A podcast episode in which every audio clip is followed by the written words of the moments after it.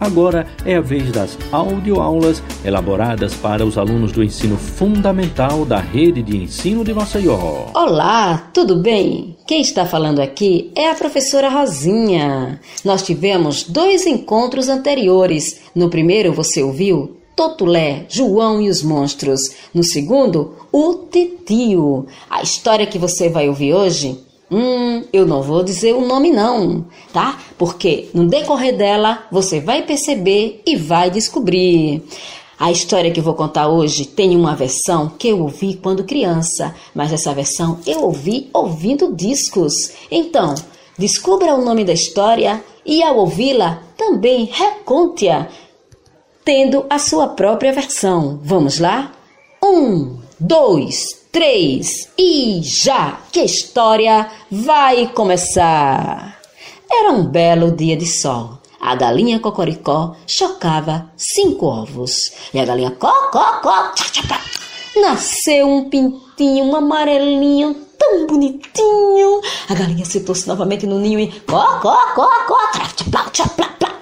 nasceram dois pintinhos amarelinhos tão bonitinhos. A galinha voltou novamente para lá e cocó, platia, platia.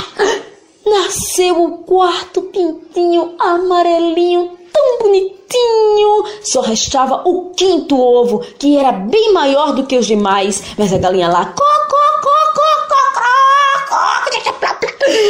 Nasceu um bicho cabeçudo, olhudo, bicudo, preto! E a galinha, có, có, có, chamou o galo, o galo chegou, cocorocó, cocorocó, cocorocó, ah, isso não é um pinto, isso é um pato, e que pato feio! E ao dizer isso, tome bicada, tome bicada, tome bicada num patinho feio, e o patinho feio apanhando e, ah, mas eu não faço mal a ninguém, mas eu não faço mal a ninguém. E o galo jote botou o patinho para fora do galinheiro e o patinho sentiu para onde ir. Bem ali pertinho tinha um rio e o patinho, poxa, o galo disse que eu sou feio. Será que eu sou feio mesmo, hein? E ao olhar o reflexo no rio, ele, poxa, eu sou muito feio mesmo. Mas aí ele entrou na água do rio, sem ter para onde ir, foi nadando com as suas patinhas feinhas e cantando esta canção. Eu sou um patinho tão feio, me diz meu espelho, tadinho de mim. Da vida eu tenho receio, meu Deus, porque eu sou tão feio assim. Oh rio, me leve embora, me leve pra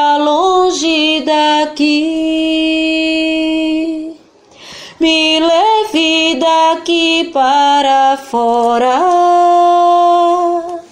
me leve bem longe de onde eu nasci.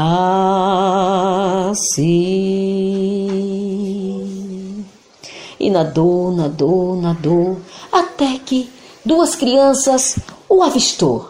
O menino disse: Olha, mana, olha um pato. E a menina: Nossa, mas como ele é feio, mano. Mesmo assim, as crianças pegaram o patinho, levaram para casa, deram comidinha, botaram ele num cestinho bem quentinho. A mãe dele, quando chegou, o quê? O quê? Um pato? E ainda feio? Pegou a vassoura e vapt, e vapt, e vapt, varreu o patinho dali. Enquanto o patinho era varrido, ele. Hum, mas eu não faço mal a ninguém, mas eu não faço mal a ninguém, moé. E não teve outra saída a não ser voltar para a água do rio e seguir o seu destino cantando. Eu sou um patinho tão feio. Me diz meu espelho, tadinho de mim. Da vida eu tenho receio, meu Deus, por que eu sou tão feio assim. Oh, rio, me leve embora, me leve pra longe daqui, daqui para fora, me leve bem longe de onde eu nasci. E seguiu, seguiu, seguiu, até que ele avistou uma casinha de tijolinho pequenininha. Ele, oh, será que ali mora alguém que possa cuidar de mim, hein? E assim o patinho feio chegou até a casa. E não é que lá tinha uma pessoa que gostava de bichos? Era a vovó. E a vovó tinha uma vaca, uma galinha e um gato. E a vovó gostava muito de animais. Pegou o patinho, começou a cuidar, deu tanto carinho, gatinho. O patinho também dava muito, muito, muito, muito carinho à vovó. Até que a vaca, o gato e a galinha começaram a ter ciúme do patinho. A vaca, mó, vovó, o que é que o patinho feio te dá? A galinha, hum, cocorocó, vovó, o que é que o patinho feio te dá? Gato, miau, vovó, o que é que o patinho feio te dá? E a vovó perguntou ao patinho, meu querido patinho, a vaca me dá Leite. a galinha me dá Ovos. ovos. E você, patinho feio, o que me dá? E o patinho feio, ah, vovó, eu só posso dar carinho igual o gato. E a vovó, infelizmente, não podia fazer mais outra coisa a não ser pedir que o patinho fosse embora. E o patinho, hum, adeus, vovó. E o patinho estava tão machucado, mas tão machucado, que ele entrou na água do rio, sabe? E cantou assim a canção: "Ah, Eu sou um patinho tão feio, me diz ah, meu espelho, tadinho de mim. Hum, hum, hum." E o patinho chorando, chorando, chorando, cantando. "Ah, Na vida eu tenho receio. Hum, hum." E chorando, mas ele nem conseguia cantar direito até que chegaram dois gansos e. E que que há, meu chapa? O que é que você tem, mamão? Patinho, eu sou feio e ninguém gosta de mim. Só porque eu sou feio, mas eu não faço mal a ninguém. Eu não faço mal a ninguém. E os gansos, calma, meu chapa, fica frio que a gente vai levar você para um lugar muito bom. E os gansos levaram o patinho para um parque lindo, maravilhoso, onde tinham muitas aves. E aí ninguém ia prestar atenção mesmo no patinho feio, sabe? Mas aí o tempo passou, passou. Assim como você vai crescer que é criança, o patinho feio também cresceu. E aquele patinho, ha, não era patinho nada. Ele era um cisne raro, ele era um cisne negro. E ele passou a ser amado por todas as pessoas que visitavam o parque e dizem que ele foi muito, mas muito feliz enquanto viveu. Vitória, Vitória! Acabou a história. Componente curricular Arte. Professora Rita de Cássia. Aula 15 para o primeiro e segundo ano do Ensino Fundamental 1. Isso mesmo, nossa aula hoje vai começar neste clima, na alegria e na magia, com a música do Mundo Bita. Tudo é brincadeira, travessura nas lentes coloridas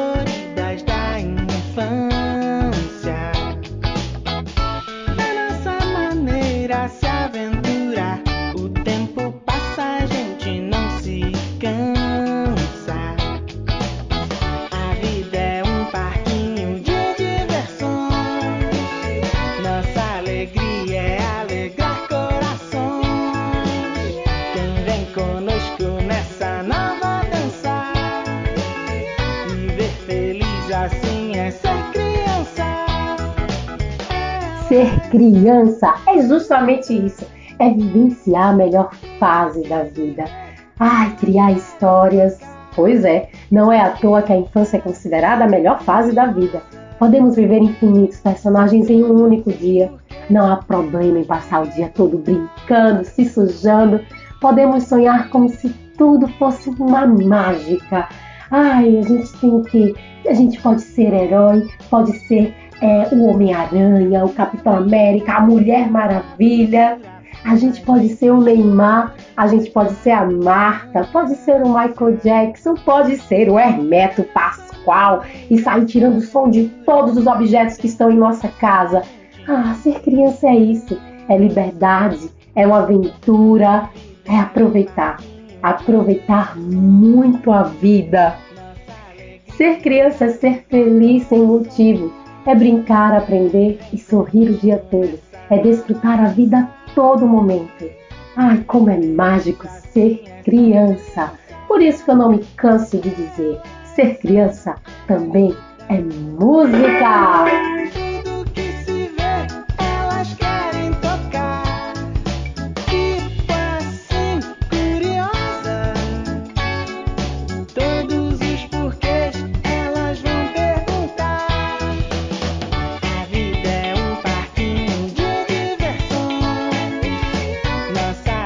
Hoje a gente vai conversar um pouquinho sobre o ECA.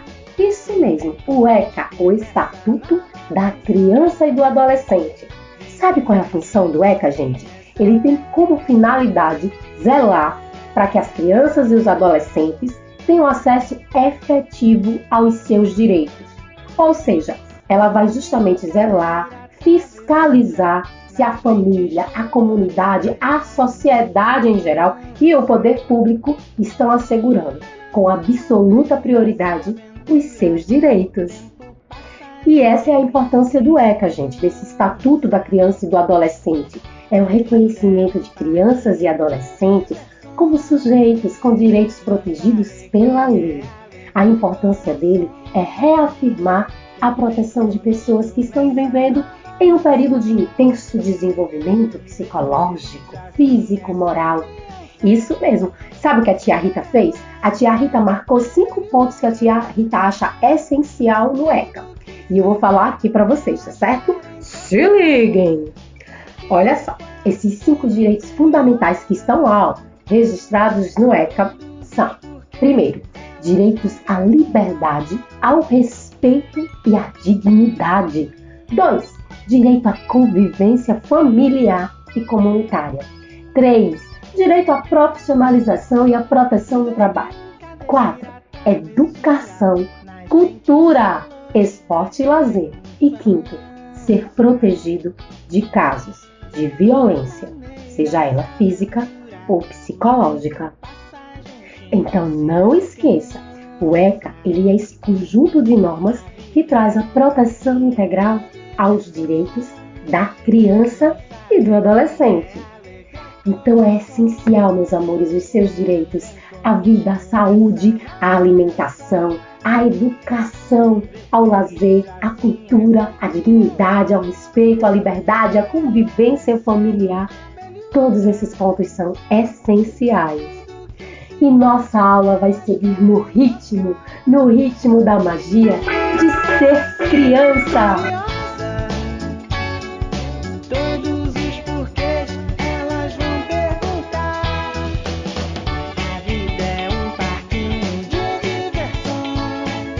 Quem nunca fez uma travessura? E as nossas aventuras?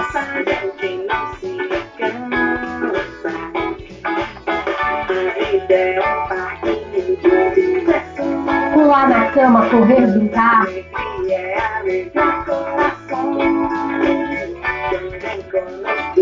nessa. Vem comigo agora com a tia Rita. E a tia achou aqui um poema incrível sobre ser criança, de um autor desconhecido. Mas olha quanta verdade em um poema só. Ser criança. Ser criança é dançar a sua dança sem se importar se alguém está a olhar. É comer e se lambuzar Brincar sem ter hora para parar, querer tudo experimentar, pedir colo e ganhar. Ser criança é descobrir o mundo a todo instante, olhar o outro sem desconfiança e ter aquele sorriso radiante. É ter sempre aquele cheirinho bom, é cantar sem se preocupar com o tom. É perguntar, perguntar e perguntar. E o principal é não ter medida para amar. Que incrível e mágico é ser criança. Então, se liga no desafio que a tia Rita vai passar. Isso mesmo, tia Rita vai passar três. Eu disse um? Eu disse dois? Não, eu disse três desafios para vocês. Isso mesmo. Atenção, que toquem os tambores!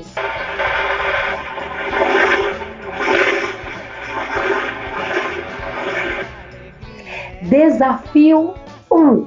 Vocês terão que criar um brinquedo reciclável. Isso mesmo, não vale pegar o carrinho que vocês têm aí, a bonequinha, dar uma enfeitadinha. Não, nananina não.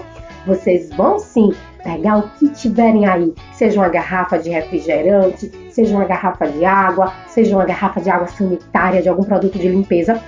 Lembrando, se for produto de limpeza, pede para que o adulto, ou adulto, papai, mamãe, tia, vovó, higienize bem esse material, deixa secar, tá certo? Limpa direitinho e constrói. Constrói seu carrinho, constrói sua boneca, constrói seu fantoche, o que você quiser com esse material reciclável. Atenção para o próximo desafio!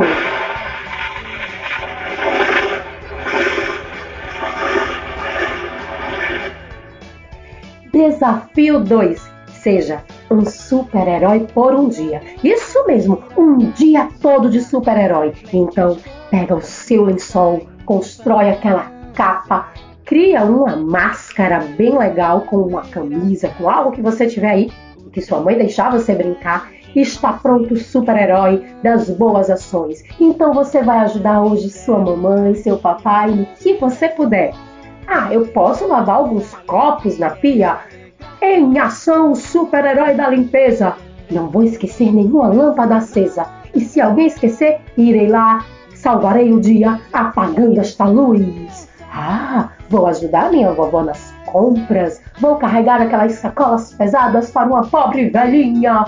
Enfim, é o dia da boa ação, é o dia de ser um super-herói. Vou ajudar minha mãe olhando um pouquinho meus irmãos, meus irmãos mais novos.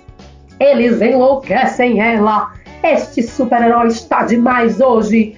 Vou varrer um pouquinho a casa. Acordei, forrei a minha cama. Ai, que super-herói incrível! É o seu dia de ser esse super-herói. E atenção para o terceiro e último desafio!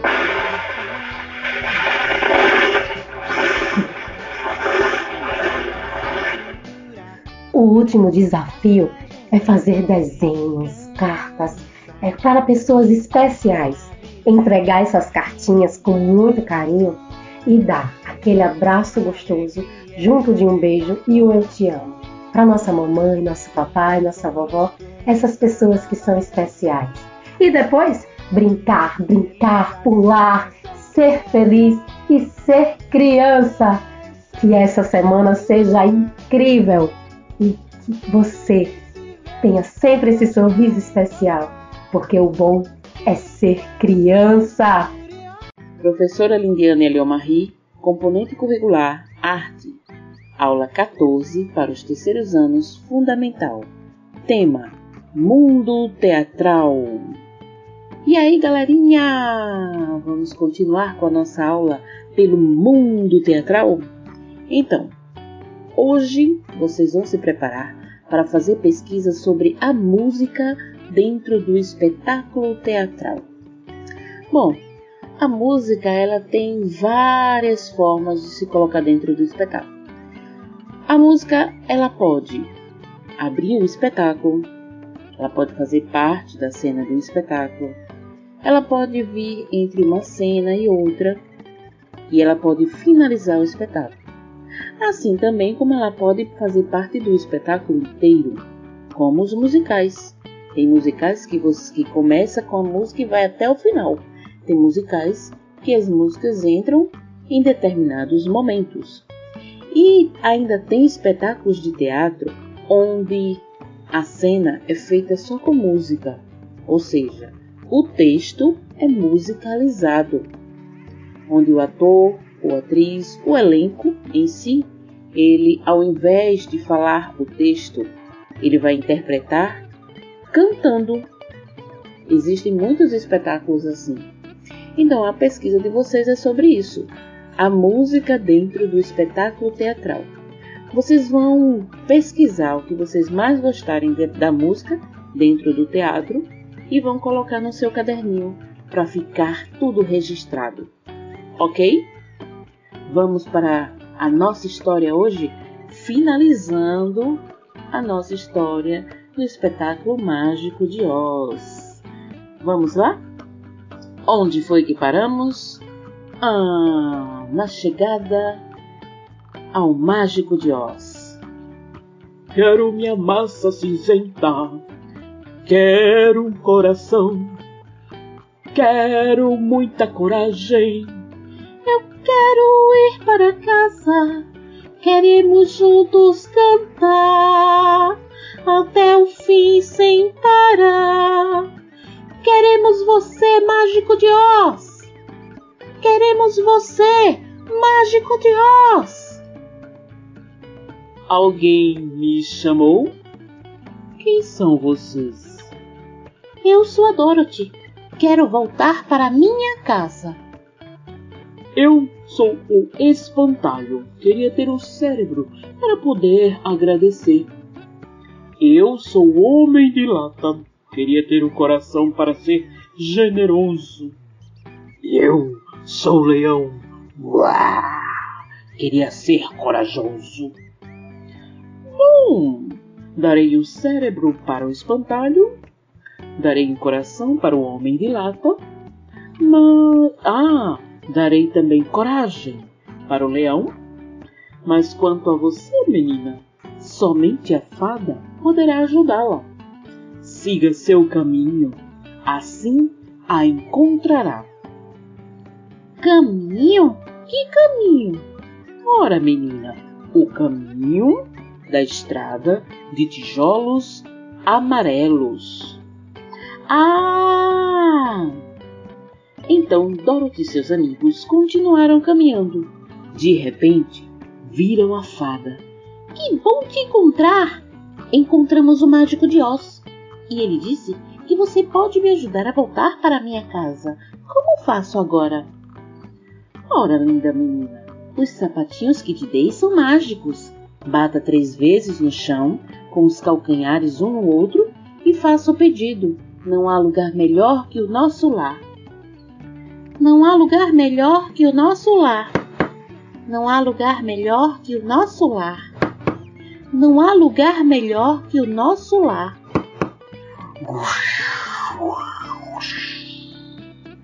Assim começou um vento muito forte que levou Dorothy de volta para sua casa. Ah, que alegria! Foi tanta de reencontrar a sua família, mas a saudade foi maior ainda por ter deixado seus amigos para trás. Mas ela queria mesmo estar com a família. Afinal, não há lugar melhor que o nosso lar. E aí, galerinha, gostaram da história? Então, finalizando, vocês vão agora desenhar a cena final, que é o encontro de Dorothy e os amigos com o Mágico de Oz e o encontro de Dorothy com a família.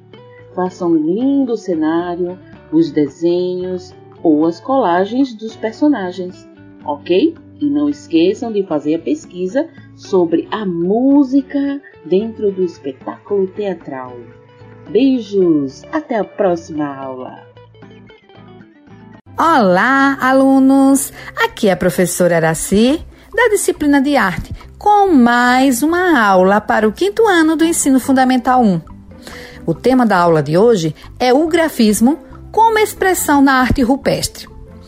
Grafismo é a maneira de escrever ou representar objetos, figuras, linhas, palavras, traçados e desenho. O grafismo teve origem na década de 1970. Surgiu em Nova York quando alguns jovens começaram a deixar suas marcas nas paredes da cidade.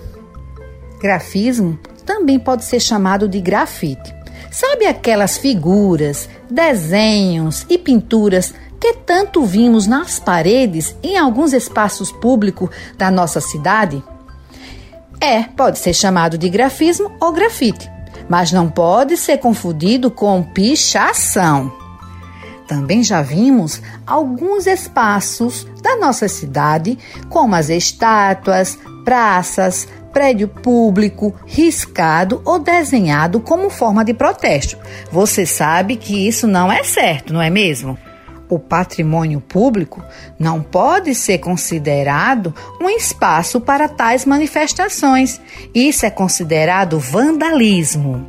Pois é, quem causa estrago, destruição aos bens públicos ou particulares é considerado um crime e quem comete está sujeito a ser punido na forma da lei. Mas quem desenha e pinta em lugares e espaços corretos é considerado um grafiteiro ou artista plástico. Mas sabe quem começou a desenhar e a pintar em paredes e tetos? Foi o homem da pré-história, o que chamamos ou conhecemos popularmente como o homem das cavernas. Eles se comunicavam através dos desenhos. Desenhavam animais, as cenas do dia a dia, dentre outros era uma forma de se comunicar. Então, pois bem, então eu posso dizer que cada um tem o seu desenho, como cada um tem a sua caligrafia. Então, a gente pode dizer que desenho é caligrafia. Então, cada um tem o seu jeito de desenhar. Se eu desenhar, se eu reproduzir um desenho do meu coleguinha, eu serei o quê? Um copista. Não estarei desenhando, criando o meu. Então vamos lá. O que é que faziam os homens da caverna? Eles desenhavam os animais, eles marcavam a palma da mão na parede das cavernas. Eles desenhavam os, os, instrumentos de caça, as lanças, as cordas e usavam apenas duas cores, que eram o sangue do animal, o vermelho, e o carvão para o preto. Agora, vamos à atividade de hoje? O aluno irá reproduzir o mais aproximado que puder dos desenhos que os homens da caverna faziam. Escolha um dos desenhos que eu citei anteriormente, lembram? Se não lembra, volte lá a ouvir o áudio. Após desenhar, pinte com as cores que eles utilizavam. Lembram também vermelho e o preto. Então, você quer dar mais autenticidade para o seu desenho? O que é que você pode estar fazendo? Coloque, depois de desenhar, coloque a folha ou num piso de cimento ou em alguma superfície áspera ou uma lixa, passe o cera branco, de preferência. Aí está pronto a sua pintura rupestre. Faça um bom trabalho. Tenho certeza que ficará maravilhoso. Tchau e até a próxima aula. Olá, meus amores. Aqui quem fala é a professora Carol. Hoje trago a aula 31 do componente curricular de língua portuguesa para o primeiro, o segundo e o terceiro ano do ensino fundamental.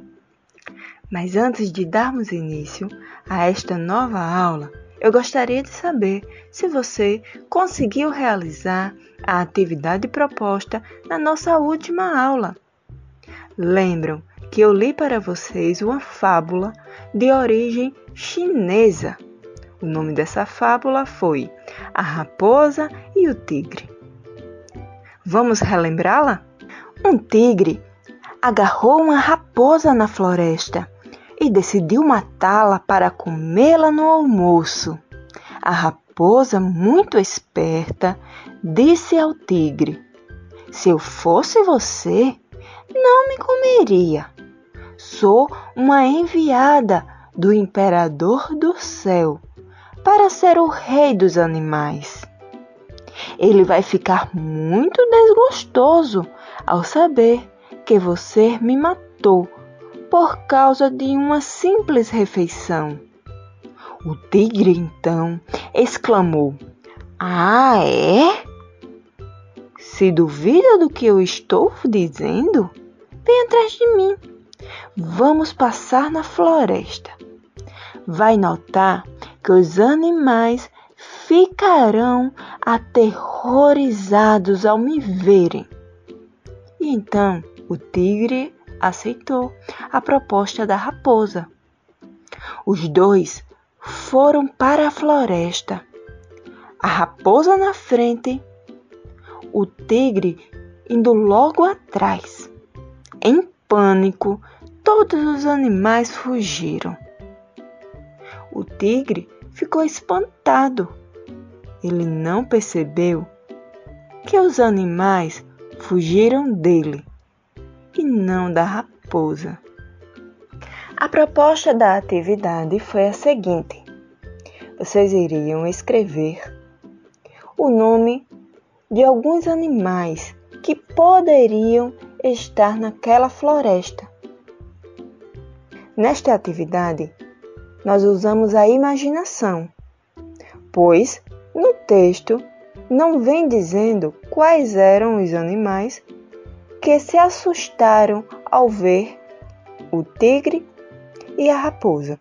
Dê início à lista com o nome de cinco animais que vocês teriam que escrever e, em seguida, separar as sílabas, sempre observando os encontros consonantais, se eles são separáveis ou inseparáveis.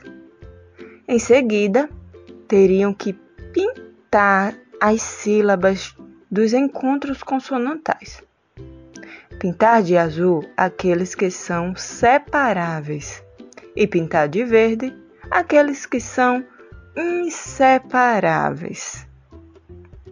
Lembram que o encontro consonantal separável é aquele que quando separamos as sílabas, eles não ficam juntos. Já os encontros consonantais inseparáveis são aqueles que, quando separamos as sílabas, eles continuam na mesma sílaba. Eu iniciei os cinco animais tartaruga, crocodilo, elefante, zebra, urso. Tartaruga. Vocês lembram que nós já estudamos a palavra tartaruga, não é mesmo? Quando estudamos a fábula A Lebre e a Tartaruga, nós aprendemos a escrever a palavra tartaruga.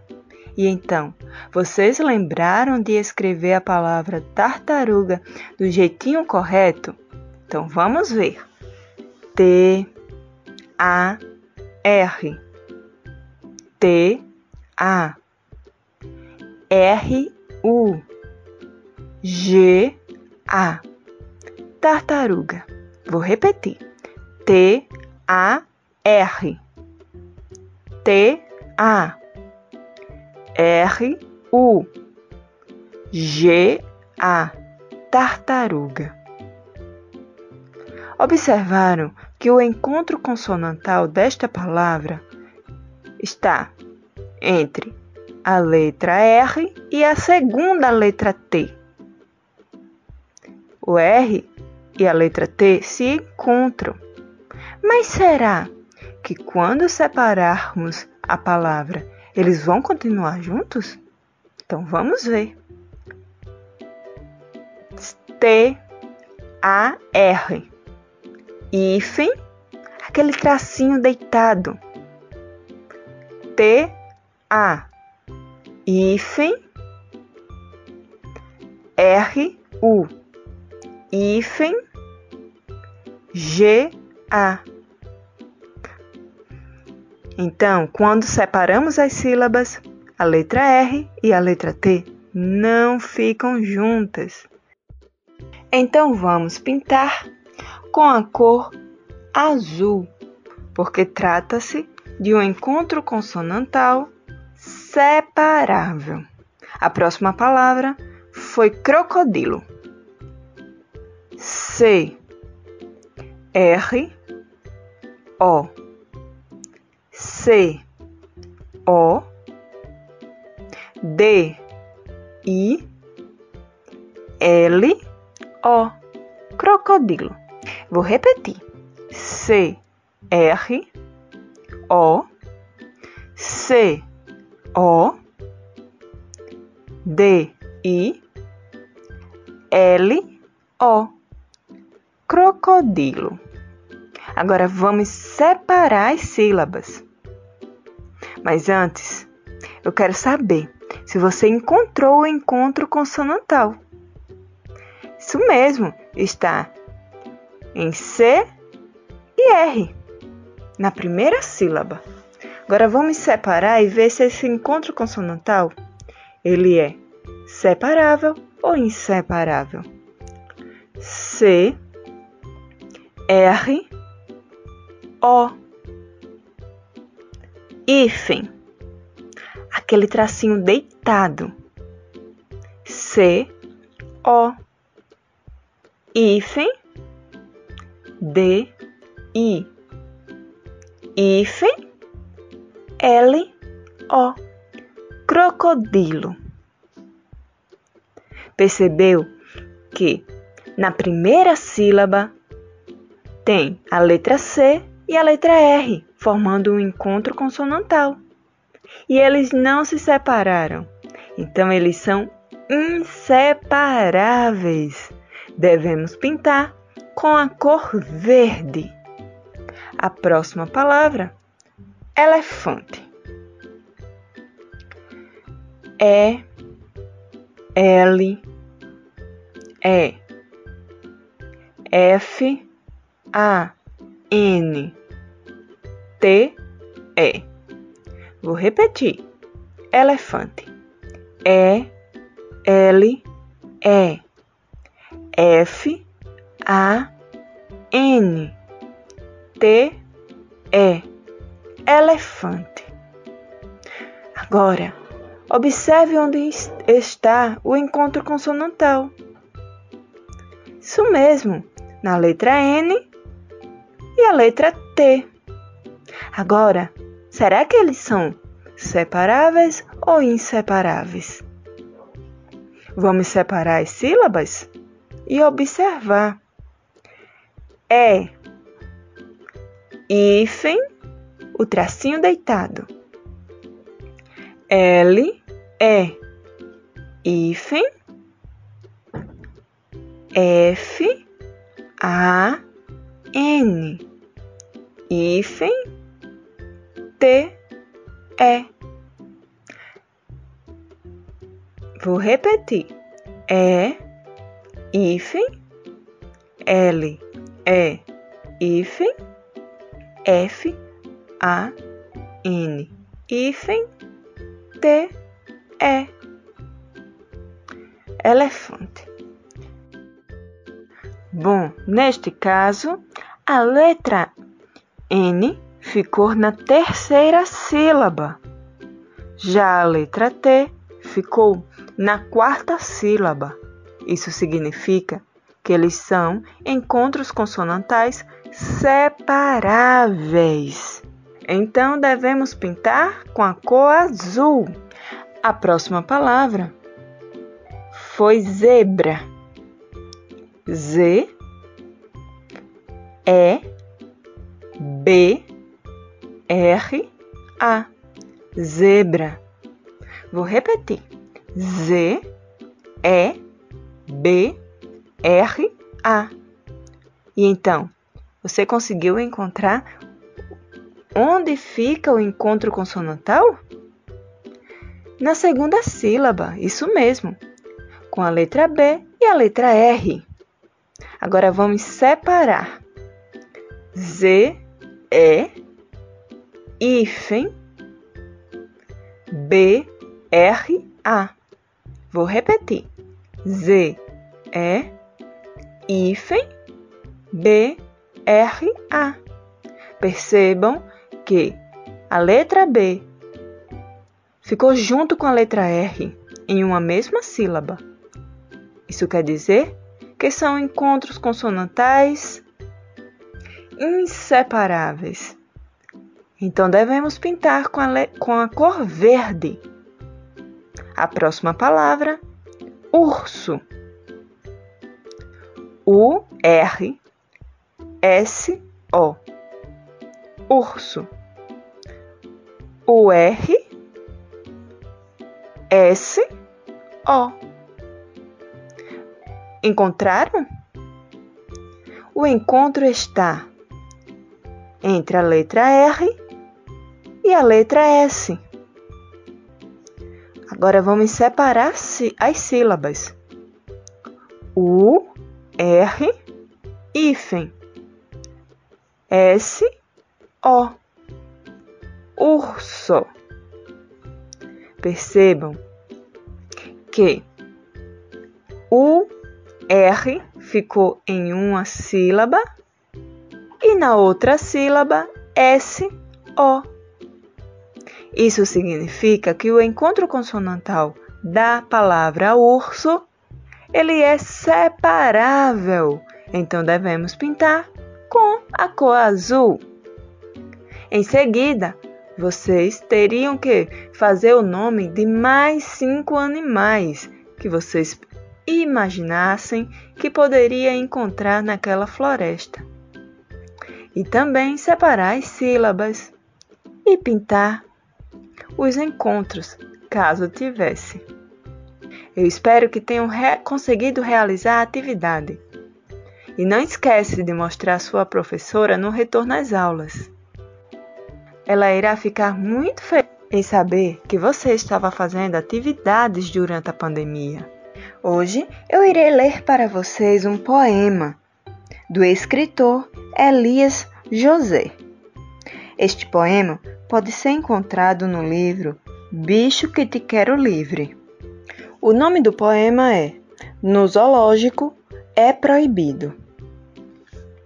No zoológico é proibido dar pipoca a foca, caco ao macaco, garrafa girafa, pão ao leão, diário ao dromedário, turbante ao elefante, cano ao pelicano, dado ao leopardo.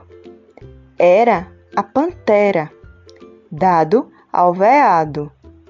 Broinha, a doninha. Pente, a serpente. Neste poema podemos encontrar algumas palavras que possuem um encontro consonantal. Eu irei falar algumas das palavras que possuem o encontro consonantal. E você irá escrever no seu caderno.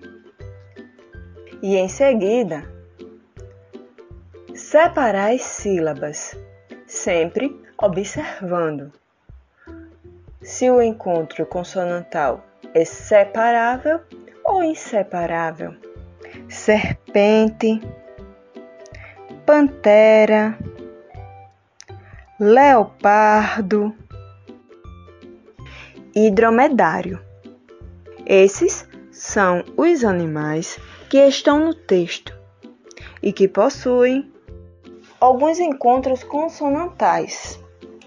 Você irá descobrir quais são esses encontros e se eles são separáveis ou inseparáveis. Você conhece todos esses animais? A serpente é aquele animal que rasteja no chão. Pantera é que parece uma onça, mas tem o pelo todo negro. É um grande felino que vive na savana africana. E o dromedário é um dos primos do animal chamado camelo. Ele parece muito, só que só tem uma corcunda nas costas. Para a atividade, vocês irão fazer o seguinte: os alunos do primeiro ano, do segundo ano, do terceiro ano também irão escrever esses nomes que eu acabei de ditar: serpente, pantera, leopardo e dromedário. Farão a separação das sílabas e também cada nome vocês irão representar com um desenho. Vocês irão desenhar uma serpente, uma pantera,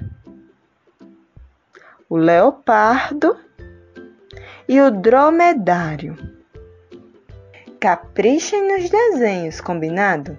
E não esqueçam de fazer a separação das sílabas e circular onde você encontrar os encontros consonantais inseparáveis. Você só vai circular a sílaba dos encontros consonantais inseparáveis. Combinado? Por hoje é só. Um grande beijo e um forte abraço. Tchau, tchau. Boa tarde, queridos alunos do quarto ano. Eu sou a professora Luzia. Hoje teremos nossa vigésima nona aula do componente curricular Língua Portuguesa. Na aula anterior, eu li para vocês um trechinho da história Felicidade Clandestina, no qual a narradora descrevia a menina que era filha do dono da livraria. Eu pedi para que você fizesse um desenho dela, de acordo com a descrição feita pela narradora. Imagino que vocês tenham desenhado uma menina gorda, baixa, com sardas no rosto, de cabelos crespos e avermelhados e com seios grandes. Nós vimos, na aula anterior, que o que fez a gente imaginar a menina exatamente assim foram as palavras que a narradora usou para descrevê-la. Eu vou ler mais uma vez o trechinho da história para vocês lembrarem. Ela era gorda, baixa, sardenta e de cabelos excessivamente crespos, meio arruivados. Tinha um busto enorme, enquanto nós todas ainda éramos achatadas. Como se não bastasse, enchia os dois bolsos da blusa por cima do busto, com balas. Mas possuía o que qualquer criança devoradora de história gostaria de ter: um pai dono de livraria.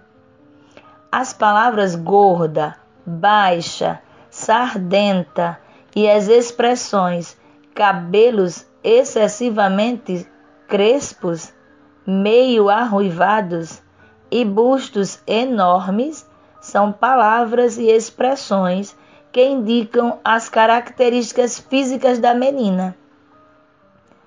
Você sabia que na gramática as palavras gorda, baixa, sardenta, crespos, arruivados e enormes são chamadas de adjetivos? E o que é um adjetivo? Adjetivo é a palavra que indica a característica, a qualidade, o estado ou aparência dos seres nomeados pelos substantivos. Vamos compreender melhor através de exemplos do próprio texto. Na expressão cabelos crespos, a palavra crespos indicam a característica do cabelo. Foi usada para deixar claro para o leitor como era o cabelo da menina. A palavra cabelo é um substantivo e a palavra crespos é um adjetivo. Vamos a mais um exemplo? A narradora fala que ela era gorda. Aqui nós temos a palavra gorda. Gorda é um adjetivo que foi usado para expressar uma característica da menina. Vejamos outro exemplo. Na expressão busto enorme, nós temos o substantivo busto e a palavra enorme, que é um adjetivo e foi usado para indicar uma característica do busto da menina. E aí, conseguiram compreender o que são adjetivos? São, são aquelas palavrinhas que servem para indicar as características dos substantivos. Agora eu vou ler um trechinho de uma história chamada Maria Angula e você vai observar quais foram as palavras usadas para apresentar as características da personagem Maria Angula. Essa será a atividade de hoje. Registrar as palavras usadas para caracterizar a Maria Angula. Vamos ouvir. Maria Angula era uma menina alegre e viva, filha de um fazendeiro de Caiambe. Era louca por uma fofoca e vivia fazendo intriga com os amigos para jogá-los uns contra os outros. Por isso, tinha fama de leva e traz, linguaruda, e era chamada de moleca fofoqueira. Depois, a sua professora ou seu professor enviará esse trechinho para você. Mas eu vou repetir mais uma vez para que você entenda e consiga retirar as características da Maria Angula. Maria Angula era uma menina alegre e viva, filha de um fazendeiro de Caiambe. Era louca por uma fofoca e vivia fazendo intrigas com os amigos para jogá-los uns contra os outros. Por isso, tinha fama de leva e traz, linguaruda e era chamada de moleca fofoqueira. Beijos, meus queridos, e até a próxima aula se Deus quiser. Sejam todos bem-vindos a mais uma contação de histórias. Eu sou Mary Daisy, faço parte do projeto Contando Histórias em Casa, da Biblioteca Carlos Moliterno. E hoje vamos tratar de fé. Porque Nordeste, agosto, manifestações populares é fé. Histórias enraizadas pelo povo e contadas de geração em geração. Hoje nós vamos viajar com o poder da madrinha, que é um conto popular que é contado por tanta gente aqui no Nordeste e chegou aos meus ouvidos a partir de minha avó. Espero que vocês também sintam essa fé e devoção que esse casal sentia. Então, com vocês, o poder da madrinha.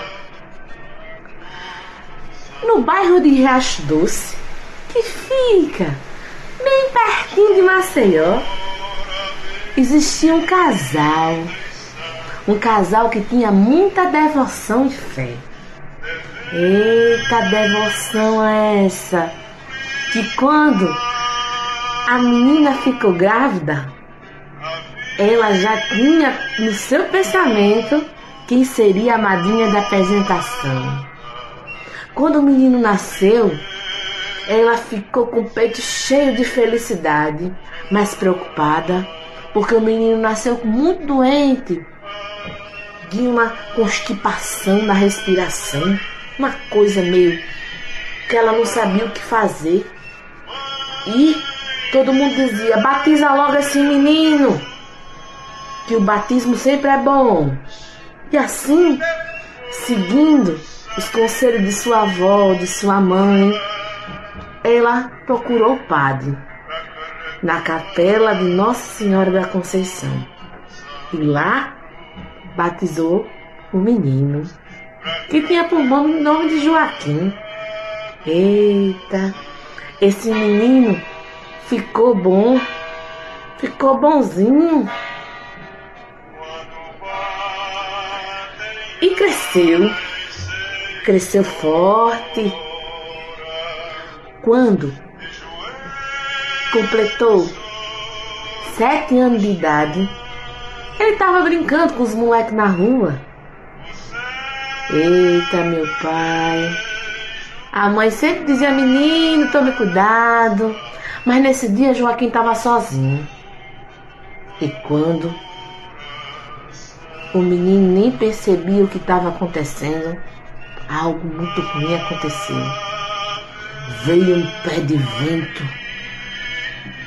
vindo pelas bandas de lá de trás, mandar pelo diabo, que estava querendo um menino novo como ele para levar para sua casa. Já foram para casa do diabo? Não queiram não, é desgraça e sofrimento. E Joaquim estava sendo condenado a passar o resto de sua vida na casa do diabo. O pé de vento foi tão grande que a mãe dele foi para a porta. E quando viu que o vento não era coisa daqui, ela sentiu seu coração fechar. Coração de mãe sente tudo que acontece. E assim ela viu que era algo muito estranho que estava acontecendo. Então, naquele mesmo instante, o pé de vento envolveu o Joaquim e ele começou a gritar: Mãinha! Mãinha! A mulher, um coração cheio de tristeza, se ajoelhou no chão. Ela lembrou que ele tinha uma madrinha muito poderosa, Nossa Senhora da Conceição. E nesse instante ela começou. Nossa Senhora da Conceição, madrinha do meu filho Joaquim. Oh, madrinha, trai dessa agonia. Ele não pode ter esse triste fim. E assim,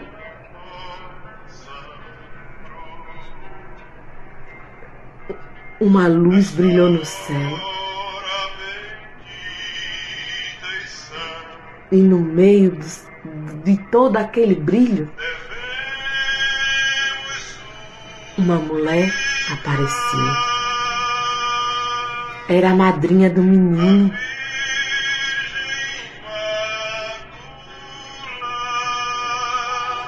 Ela afastou o pé de vento e pegou Joaquim no braço. Colocou Joaquim nas mãos da mãe dele. Olhou para a cara do diabo e mandou ele embora. Diabo! Soltou foi fogo pelas ventas. Mas tu acha que ele teve coragem de enfrentar Nossa Senhora? teve não com toda a raiva, ele foi-se embora. E Joaquim agradeceu a sua madrinha com muita fé e devoção. Ele se tornou um homem grande e muito bom, porque tinha proteção uma pessoa muito especial, recheada de fé e devoção era a sua vida. E assim, o poder da madrinha se fez. E assim eu termino essa história, que se passa na tradição de um povo, de um bairro de Riacho Doce, que tem uma capela, uma capela linda de Nossa Senhora da Conceição. E agradeço a todos que ficaram aqui até essa hora. Viva a cultura popular, viva a cultura do nosso povo, contando histórias em casa. É isso. Até a próxima história. Um grande abraço e tchau, tchau! Salve, salve, galerinha! Aqui quem está falando é o professor Sérgio de Língua Portuguesa. Boa tarde. Então, gente, a gente já conversou muito sobre vários gêneros textuais, né? Começamos a última vez agora que pelo menos nós nos encontramos aqui, né? A minha voz e os ouvidos de vocês. Fizemos esse encontro a gente conversou sobre notícia. E a professora Jacira, na semana passada, começou a falar sobre reportagem conosco. Que é até parecido, né? Notícia, reportagem, são gêneros parecidos. Mas não são a mesma coisa. Como a professora Jacira já fez essa introdução. Então, você que está aí em casa, no rádio, no carro, em casa, em casa no quarto, em casa no tapete, na sala, com o celular, com o rádio, aumenta aí o teu som, que é para a gente poder conversar aqui um pouquinho mais sobre esse gênero reportagem.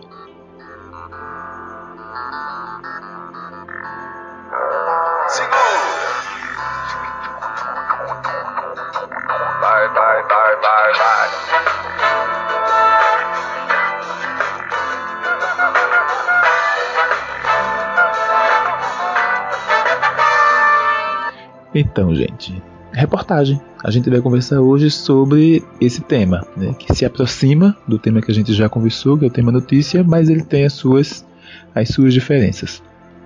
Assim como o gênero notícia, né, assim como a forma de escrever notícia, o gênero reportagem ele é vinculado ao meio jornalístico. Então, é nesse meio jornalístico que a gente vai encontrar as reportagens. Né? E aí a gente pode encontrar reportagens em jornais, né? em jornais, em revistas. A gente pode ver as reportagens na televisão. A gente pode ver ou ler reportagens na internet. A gente pode ouvir reportagens através do rádio. Então, reportagem é um gênero que a gente pode encontrar ou da forma escrita ou também da forma falada. Né? Então isso a gente já pode começar a compreender que a reportagem a gente vai poder encontrá-la da forma escrita ou uma reportagem da forma falada. E aí ela tem algumas características, né? algumas características que são importantes da gente poder definir. Uma delas é que a reportagem ela tem foco em temas sociais, né? sociais, políticos, econômicos. Geralmente não só, mas geralmente as reportagens elas estão escritas a partir disso aí, de temas sociais, né? alguém passando fome, enchente, o problema da Braskem, que a gente está escutando muito falar aqui em Maceió, né? temas políticos, as eleições desse ano, temas econômicos, falando sobre auxílio emergencial. Então, esse tipo de, de assunto são assuntos que cabem melhor em reportagens. E ela tem uma linguagem formal, tá? Não dá para falar com gíria, como se a gente estivesse conversando em casa, estivesse conversando aqui no rádio. A reportagem ela é de uma forma mais formal. Né? E outra característica é que ela também tem um, faz parte de um grupo opinativo. Geralmente faz a reportagem, mas se faz uma, uma, uma opinião. E é importante que nessas reportagens, essas que eu falei, a Braskem, sobre o auxílio emergencial, sobre as eleições, existem levantamento de dados. O repórter ele não faz a reportagem de nada, ele primeiro levanta alguns dados. Ele também faz entrevistas. É importante a gente saber disso. Entrevistas. Entrevista alguém que é um, um, especialista em algum desses assuntos. Entrevista alguém que é uma testemunha, por exemplo, de algum desses assuntos que eu falei ou de outros assuntos que também podem ser ser tocados. E o repórter ele faz uma análise detalhada de todos os fatos daquele tema, daquele tema que foi que foi que foi escolhido. Por exemplo, é, só para fazer mais uma diferença entre entre notícia e entre é, reportagem. Vamos imaginar que a gente está assistindo o Jornal Nacional, né? coloca o Jornal Nacional ou o Jornal da Gazeta, aqui, né, que pertence a gente. É, quando o apresentador está lá, no estúdio, fechadinho, terno, gravata, paletó, um blazerzinho, se for uma mulher, ele está lá e dá uma notícia. Ele faz a manchete, ele dá a notícia. Mas a reportagem é feita pelo repórter, que às vezes está lá na rua, está em algum bairro, está indo buscar a notícia com detalhes. Geralmente entrevistando alguém, apresentando no seu caderninho dados, fatos que ele pesquisou é, antes de fazer. Então, como a professora Jacira fez, eu também vou passar aqui a nossa atividade, atividade de hoje. E a minha atividade de hoje, é, primeiro eu vou dizer assim, que para você produzir uma boa reportagem, tá? É fundamental que você escute todas as versões é, de um fato, tá? a fim de que tudo seja apurado e a sua reportagem ela seja uma reportagem que não fique duvidosa, que as pessoas acreditem naquilo que você está fazendo. E eu quero que vocês façam uma reportagem. Eu quero que você faça uma reportagem com seu pai e a sua mãe, e aí já vão ser pessoas que vão ser é, é, testemunhas ou especialistas no assunto com seu pai, com sua mãe ou com quem você morar. Se você morar com sua avó, se você morar com seu irmão mais velho, com sua irmã mais velha, se só é seu pai, se só é a sua mãe, entrevista aí. Entrevista pelo menos duas pessoas da sua casa. Se não tiver duas pessoas na sua casa, entrevista também um vizinho. E pergunta o que foi que ela achou do auxílio emergencial baixar de 600 para 300 reais. É isso, galera. Um abraço e até a próxima aula. Olá, pessoal. Eu sou a professora Ana Daniela e esta é a aula de número 31 de língua portuguesa para o sétimo ano do ensino fundamental 2. Na aula anterior, estudamos as características de um artigo de opinião. Lembram? Na atividade de hoje, vocês farão um artigo de opinião. Mas como fazer isso? Bem, Antes de começar a escrever o texto em si, é preciso fazer o planejamento, escolhendo qual é o tema a ser abordado, o posicionamento a ser defendido, que é a tese, enumerando os possíveis argumentos a serem utilizados e pensando em uma possível proposta de solução, o que não é obrigatório. Veja o exemplo a seguir de um planejamento de artigo de opinião. Exemplo de planejamento de um artigo de opinião. O tema escolhido foi o uso excessivo do celular.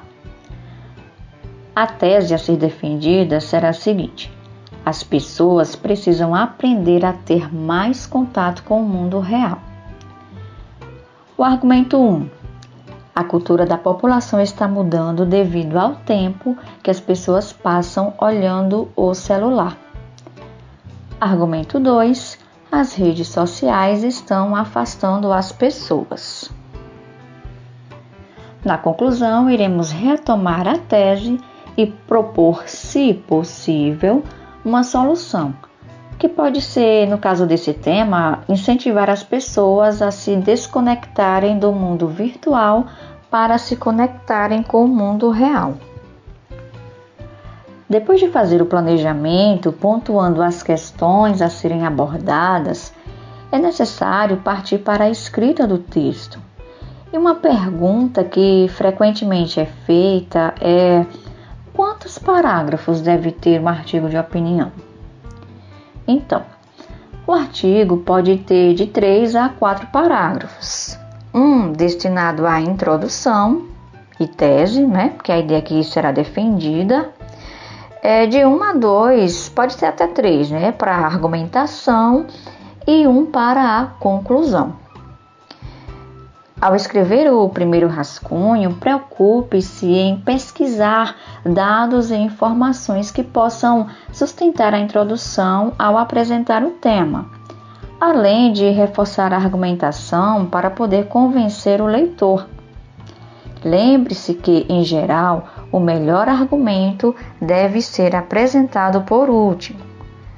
Depois, revise o texto e o reescreva a fim de que a linguagem esteja de acordo com a norma culta. Veja a seguir a introdução de um artigo de opinião produzido por Inaê Soares da Silva, que pode ser encontrado no site www.tudosaladeaula.com. Geração do celular. O uso do celular é considerado atualmente o maior entretenimento dos brasileiros tem ocupado quase a metade das horas vagas da população e especialistas confirmam que as pessoas estão viciadas. Os usuários não usam o celular ou a internet apenas para olhar uma mensagem ou outra, e sim ficam vidrados o dia inteiro, seja na rua, na praça, com os amigos e até mesmo no trabalho. As pessoas precisam aprender a ter mais contato com o mundo real.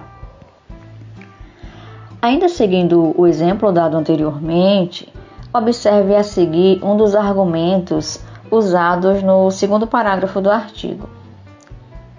As crianças estão passando horas do seu tempo livre em frente ao computador ou no celular em jogos que poderiam ser utilizadas para uma leitura de bons livros ou para uma conversa com os amigos. Adultos chegam do trabalho, já vão conferir as últimas atualizações dos aplicativos de relacionamentos e até idosos estão aderindo à nova tecnologia. A cultura da população está mudando e isso preocupa. Já a conclusão de um artigo de opinião costuma retomar a tese e propor, se possível, uma solução para o problema. Veja como ficou a conclusão do texto de Inair Soares. Temos que incentivar as crianças, aos adolescentes e até aos adultos a se desconectarem do mundo virtual para se conectarem com o mundo real. Deixar o celular desligado quando estiverem em família, curtir um passeio sem tantas selfies e dar preferência ao bate-papo olho no olho, são situações que fortalecerão o relacionamento e o amor. E aí, prontos para escrever um artigo de opinião? Então, escolham um tema e mãos à obra. Quanto a nós, ficamos por aqui. Um forte abraço e até a próxima aula.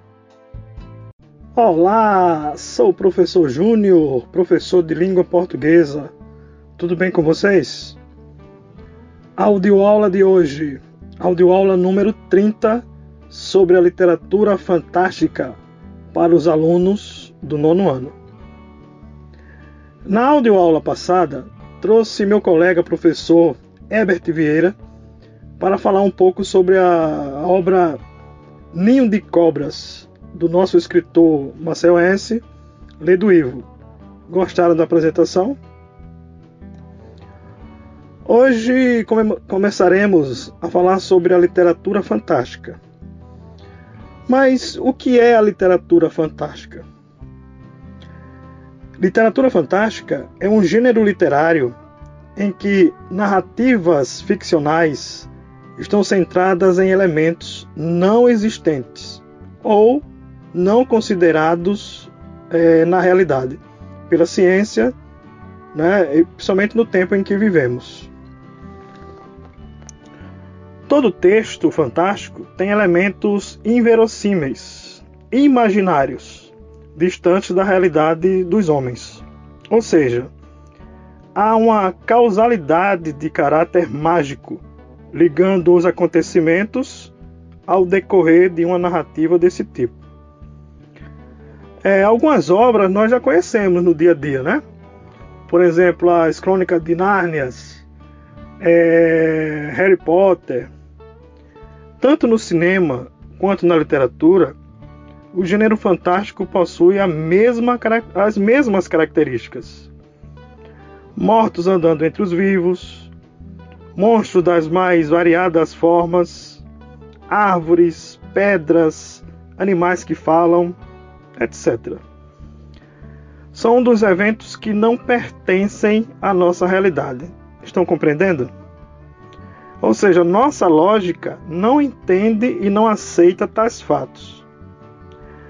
A literatura fantástica tornou-se, especialmente nas últimas décadas do século XX, um importante tópico da literatura contemporânea. É considerado um grande marco da evolução do fantástico. É, no século XX, são as produções de Franz Kafka, dotados de sua capacidade de, de problematizar o cotidiano. Então esse, são, esse é um grande marco da, da literatura fantástica, né? As obras, as produções de Franz Kafka. O gênero fantástico no Brasil, como é que acontece no Brasil? Este tipo de literatura no Brasil, com a publicação de Noites na Taverna, de Álvares de Azevedo, é que inaugura, digamos assim, o gênero fantástico no Brasil.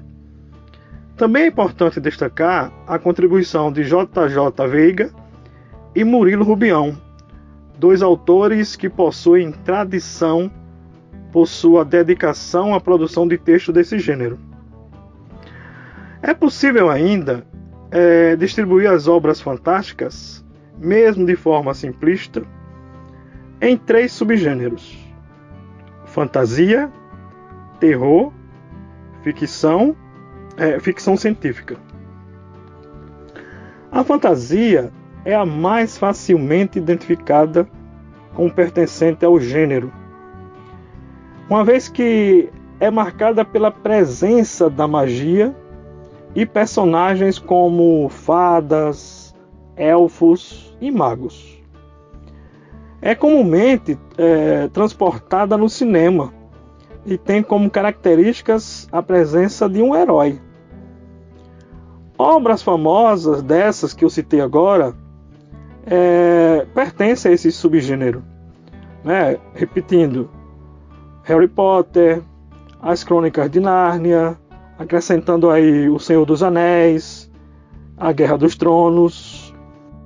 Na próxima aula, apresentaremos para vocês as obras desses subgêneros, né? Falar mais um pouco sobre esses subgêneros de terror e ficção científica. Como atividade, eu gostaria que vocês é, pesquisassem sobre o livro Noite na, na Taverna e procurassem ler pelo menos um conto apresentado nesta obra. Um forte abraço e fiquem com Deus. Até a próxima, pessoal. E encerramos por hoje mais um programa Rádio Escola Maceió. Material elaborado com conteúdo pedagógico para os alunos da rede de ensino da capital enquanto atravessamos esse período de pandemia do novo coronavírus.